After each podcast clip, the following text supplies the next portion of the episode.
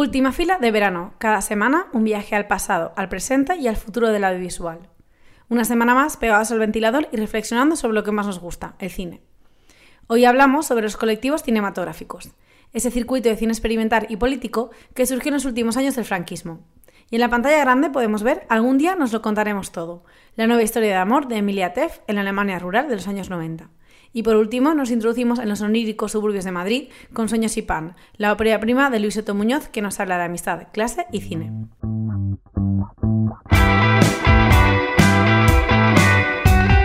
Laura Citadella, Carlos Pardo Ross o Elena López Riera son nombres que quizás os suenan porque de todos ellos hemos hablado en esta última temporada del programa. Y es que además de haber estrenado películas en este 2023, tienen otra cosa en común. Todos pertenecen o han pertenecido a algún colectivo cinematográfico. Hoy vamos a pensar sobre esta cuestión, pero sobre todo sobre el origen del movimiento del colectivo cinematográfico en España. En los años 1967 y 1981, en España, emerge un movimiento cinematográfico variado y renovado que se opone a la dictadura franquista y a las estructuras fílmicas establecidas. Este movimiento, como otros muchos movimientos de cine europeo, considera el cine como una herramienta para acelerar el proceso de descomposición del régimen y así acercar la llegada de la democracia se llevaron a cabo numerosísimas películas y producciones que formaron todo un catálogo súper grande de películas que, realizadas por colectivos o pequeñas cooperativas clandestinas.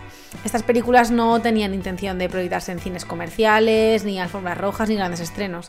La idea era a través de redes locales como cineclubs, parroquias, asociaciones obreras o incluso festivales de cine de toda España, pues ir enseñando las obras y reflexionando sobre ellas. Los grupos de cine trabajaban, como imaginaréis, siempre en la marginalidad y en la clandestinidad para sobrevivir y siempre buscaban alternativas en la producción, distribución, exhibición de los proyectos, cuestionando esta lógica individualista del capitalismo que hoy en día pues bueno, está mucho más presente. Además, pensad que siempre era más fácil eh, detener a una persona con nombre propio que a todo un colectivo. Mantener una postura estética frente a la corrección moral impuesta por el régimen ya significaba expresar esa disidencia política a través del cine y es por eso que la represión también aumentó y las prácticas cinematográficas se radicalizaron buscando un espacio político y cultural propio. Por cuestiones de pura producción, como el acceso a cámaras o a material fílmico, en Madrid y en Barcelona fue donde hubieron movimientos más grandes. Eso no significa que en sitios como Canarias, Galicia, Andalucía hubiera también una tradición bastante extensa. En Madrid estaba el colectivo de cine de Madrid y también el grupo Búho Films, que tenía una orientación estética y experimental muy clara hacia el vanguardismo. Y en Barcelona, pues bueno, encontramos el colectivo de cine de clase o la cooperativa de cinema alternativo. El Partido Comunista fue una fuerza también impulsora mm, fundamental en este, en este cine militante, pero por ejemplo también en sitios como el Instituto del Teatro pues había clases de nociones básicas para enseñar la técnica cinematográfica. Así pues la gente de más a pie no hacía falta tener grandes conocimientos para buscar un cine adecuado a la transformación social y mm, que criticaba un poco este cine idealista y que mistificaba la verdad o la realidad de otras producciones. En Barcelona, por ejemplo, también encontramos el equipo Penta que realizaba films pues, combativos y con inspiración libertaria. La verdad es que eh, igual que había mucha diversidad de pensamiento político en España, eso también estaba reflejado en estos, en estos films. El cine militante al final logró un alto nivel de implantación y difusión gracias a una amplia red de distribución alternativa, pero bueno, la desmovilización política y social durante la transición, esta especie de, de relax o incluso de descontento, pues ahí muchos colectivos se desvanecieron y el cine militante directamente se integró en la, en la nueva escena democrática. Estas experiencias colectivas han quedado un poco relegadas y olvidadas un poco por lo inabarcable, porque es muy difícil seguir la pista, eh, son movimientos ni películas que también están perdidas, que, no hay como un registro, no hay un film affinity. Entonces, pues estas imágenes poco a poco se, se, tienen que ir recuperando eh, para ver este discurso que, se tenía eh, como colectivo. Así que en esta sección hemos querido hacer un repaso muy rápido a lo que significó este, esta organización colectiva y eso nos deja pensando en colectivos que existen ahora como el Pampero Cine o en colectivos que hemos podido conocer como Los Hijos o incluso La Casi Negra y un poco a ver si realmente hay futuro para esta manera de hacer cine.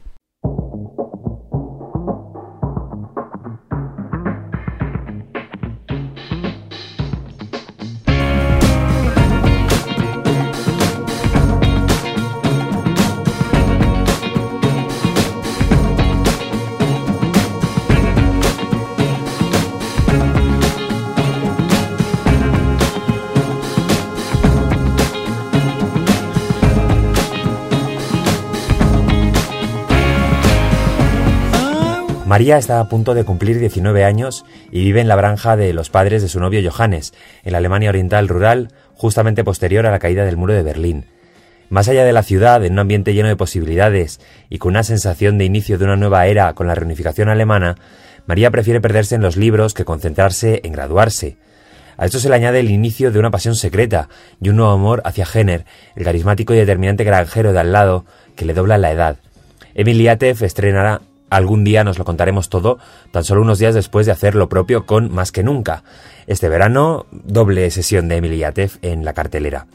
Aquí la directora cuenta con una historia de amor prohibida que intenta buscar el equilibrio de una historia original en la que la diferencia de edad no es la trama principal, pero sí un tabú a esquivar. Hace unas semanas pudimos hablar con la directora y le preguntamos precisamente por el contexto qué tiene que contarnos la Alemania Oriental Rural de 1990. I had never seen any film about um, the post wall, post falling of the wall in the countryside. It's all, I'd only seen films in the city, so that really intrigued me how different mm. it was and how the chaos was different from these two countries coming back together after so many years one being a dictatorship, the other free. So that was very, very interesting and very, very interesting actually for the main part of the story, which is this amour fou, this forbidden love story. The fact mm. that because of this chaos, which in the countryside doesn't really seem like chaos, because of the fact that nobody was looking at this girl, taking part of it, that she wasn't go- she wasn't going to school, but nobody cared because there was half of the teachers weren't there anymore. Mm-hmm. She and everybody was so involved with their own kind of individual existential needs of like how am i going to mm-hmm. deal with this how can i take some people the winners of post-war some people the losers like the brother that there was so much space for for maria and hannah's uh, archaic love story to evolve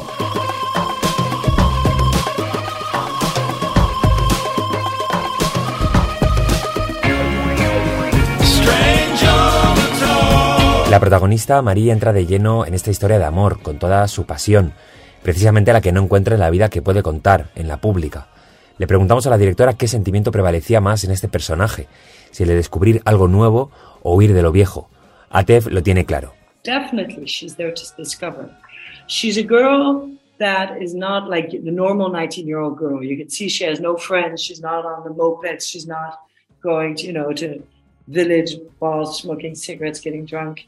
she's uh, kind of, in a way, naiver but further. I mean, she reads literature that at that age you don't maybe read. She maybe doesn't understand Dostoevsky like maybe an adult reads. She finds for her maybe the love story is more interesting, but you already sense that the girl will probably, after a while, he says you will get bored and you'll leave. Probably he's right. She's going to go somewhere else not going to stay there. Mm-hmm. But she wants to discover. She's hungry for experience and discovery. And the things she reads in this world literature, big feelings, she wants to live them too. And she knows oh. she can't live them with Johannes. Mm-hmm.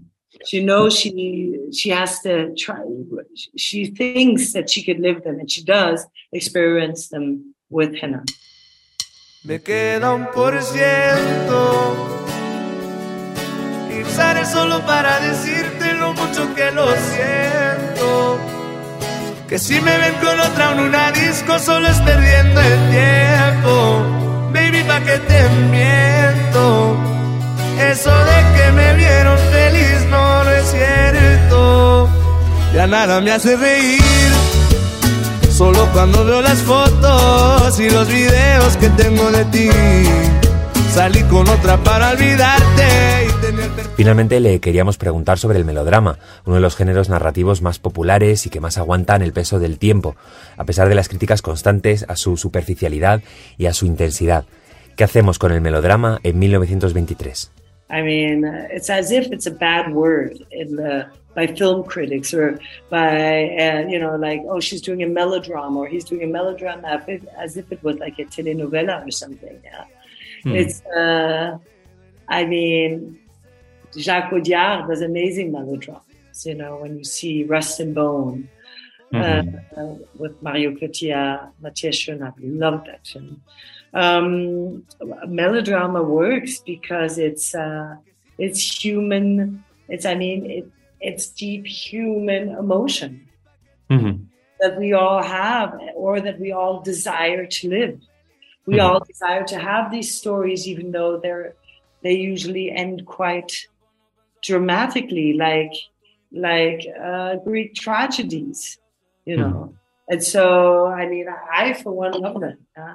if they're told.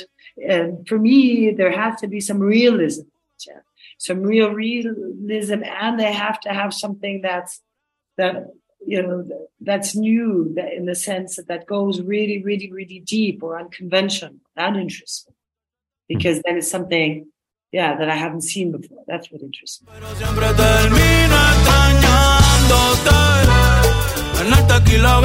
Algún día nos lo contaremos todo, se estrena este viernes en salas. Ya no quedamos, ni nos hablamos, ni cruzamos dos miradas, nos ociamos. Dentro del Prado yo sí creo en Dios. Y si robo un par de cuadros volveríamos. La última película que vimos, yo la he vuelto a ver en los cines Doré. A veces cuando lees mucha teoría cinematográfica o pasas mucho rato hablando de cine o viendo vídeos y escuchando podcasts, pues es verdad que hay pequeñas cuestiones, pequeñas frases cliché que se te quedan en la cabeza y que luego pues realmente es fácil utilizarlas para situar una película dentro del plano cinematográfico. Por ejemplo, ¿qué significa exactamente una película pequeña? Si hablo de película pequeña, pues más o menos se entiende que hablo de una película con pocos recursos, con un guion sencillo, quizá una producción independiente, algo que esté un poco alejado de la industria más mainstream. Eh, pero claro, se me hace muy raro utilizar esta expresión de vez en cuando una película pequeña, o sea, en este sentido sí que podríamos decir, por ejemplo, que Sueños y Pan es una película pequeña, pero claro, es que esta película va muchísimo más allá de estas etiquetas. Sueños y Pan es una película tan bonita como me pareció el título la primera vez que lo escuché.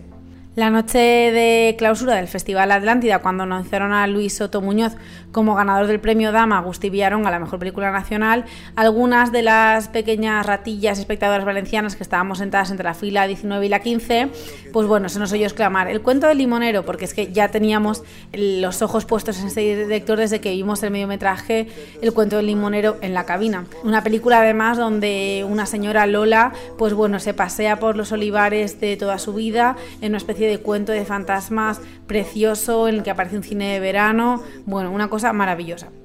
Así que bueno, cuando volví a casa y tratando de recuperar el impacto del jet lag emocional que tenía del festival y las calas de Mallorca, decidí seguir eh, viendo la obra de, Miguel Soto y ponerme efectivamente Sueños y Pan en filming. La película rápidamente me sumergió en el mundo del cine kinky, con estas afueras de Madrid como telón de fondo y donde dos jóvenes, Javi y Dani, roban un cuadro en una emocionante peripecia y que en las primeras imágenes ya te atrapan con estos dos jóvenes eh, contando cómo van a hacer una película. La historia además se entrelaza con la vida de una mujer adicta y su hijo Carlitos, Charlitos, quien a pesar de todo aún conserva la inocencia de un niño. Y es cierto que es cine kinky, pero es que está impregnado de ternura y de delicadeza. Entonces esta película es mucho más grande, se hace mucho más grande que un simple tributo a un género. No solo en el tono, sino también en el especial cuidado de los personajes o las decisiones artísticas que se van tomando plano a plano y que no dejan nada al azar. Es una película fresca, nueva, es brillante. Da, la verdad que mucho gusto verla porque en cada minuto te va sorprendiendo. El reparto está encabezado por el actor Javier de Luis y George Steen, también conocido, bueno, que os sonará un poco del cortometraje Extraña forma de vida de ni nada, nada más ni nada menos que Pedro Almodóvar. Cuando el jurado le entregó el premio, la describió como radical, novedosa y audaz. Y es que cuando la vi, efectivamente, son tres adjetivos que le van a la perfección.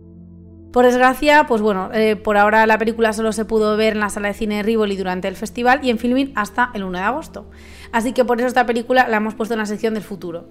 Merece estar aquí porque cuando tienes delante una película como esta, con una visión tan amplia del cine, lo único que puedes hacer es seguir al director en Instagram o estar atenta a todos los programas de festivales que salgan, buscando así con el dedo volver a encontrarte con este nombre para sentir la emoción de qué cosa nueva nos tendrá que aportar. Porque, bueno, los que andamos siempre buscando nuevas miradas, cuando una película como esta aparece, sin duda no nos deja indiferentes.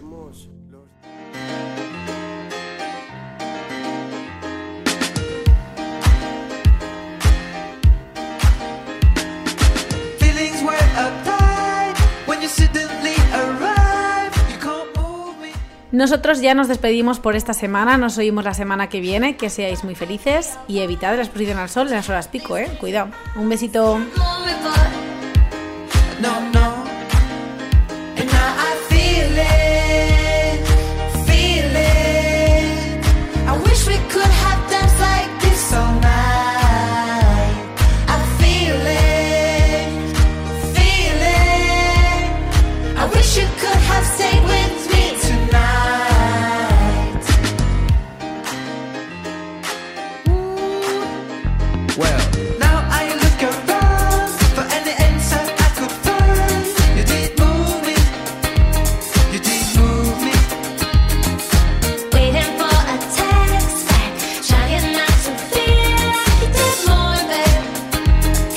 said